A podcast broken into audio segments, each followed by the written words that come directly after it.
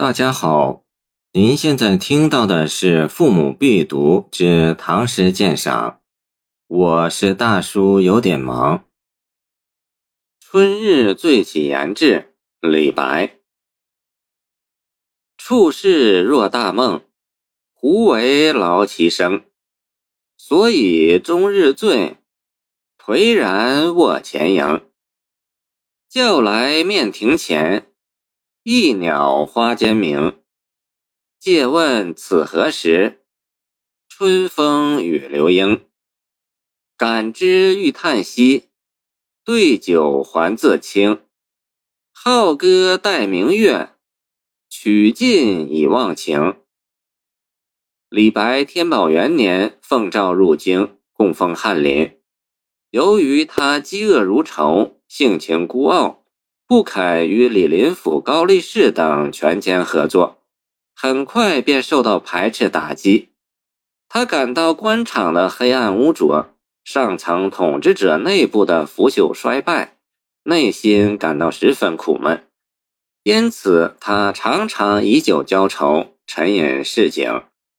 杜甫曾有诗云：“李白斗酒诗百篇，长安市中酒家眠。”天子呼来不上船，自称陈氏酒中仙。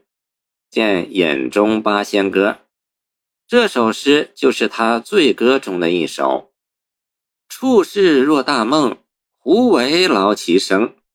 道家和佛家都把人生看作是一场梦，认为人生不过是一场虚幻，只有欲化万物，又为万物归宿的道。即普度众生的佛法才是真实的、永恒的。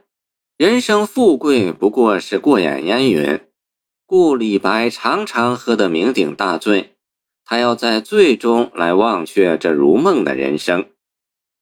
既然人生如梦，何必还要让大块载我以行，劳我以生，役我以老，息我以死呢？见庄子大宗师。所以还不如终日一醉，在门前颓然而卧。诗人通过醉酒，表达了对丑恶黑暗的社会现实的批判，同时在醉意朦胧中，用新的眼光发现新的天地，充分享受人生乐趣。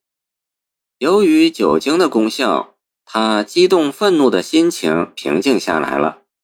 当他从醉梦中一觉醒来的时候，他便觉得凡嚣的尘世已变得分外安谧宁静。叫来面庭前，一鸟花间鸣。借问此何时？春风与流莺。他看见庭前花丛中有一只小鸟在鸣叫，原来春天已经到了。原来世界中也有这样鸟语花香、宁心明媚、充满大好春光的优美境地。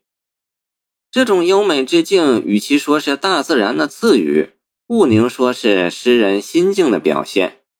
为什么醉前他竟百视而不一见，而如今在最后醒来才突然发现了呢？视而不见。是因为现实没有在诗人的主观审美意识上发生作用，只有主观的审美意识自觉与现实中的自然美相遇的时候，才会碰撞结合，产生共振，发生作用，才会一见心明。